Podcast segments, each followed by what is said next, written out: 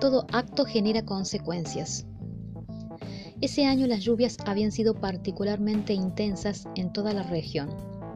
Una gran corriente del río se llevó la choza de un campesino, pero cuando cesaron, había dejado en la tierra una valiosa joya.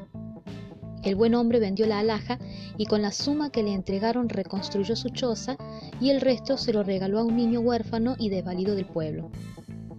La riada había arrasado también otro poblado y un campesino, para salvar la vida, tuvo que encaramarse a un tronco de árbol que flotaba sobre las turbulencias aguas. Otro hombre, despavorido, le pidió socorro, pero el campesino se lo negó diciéndose a sí mismo, si se sube a este tronco, a lo mejor se vuelca y me ahogo. Los años pasaron y estalló la guerra en ese reino. Ambos campesinos fueron alistados. El campesino bondadoso fue herido de gravedad y conducido al hospital. El médico que le atendió con gran cariño y eficacia era aquel muchachito huérfano al que él había ayudado.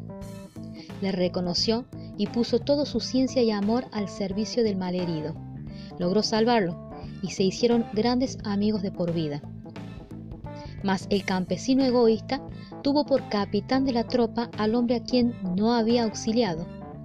Le envió a primera línea de combate y días después halló la muerte en las trincheras.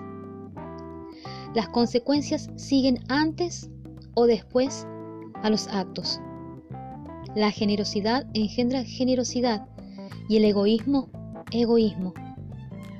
Debemos cultivar las cuatro bálsamos de la mente, amor, compasión, alegría por la dicha de los otros y ecuanimidad.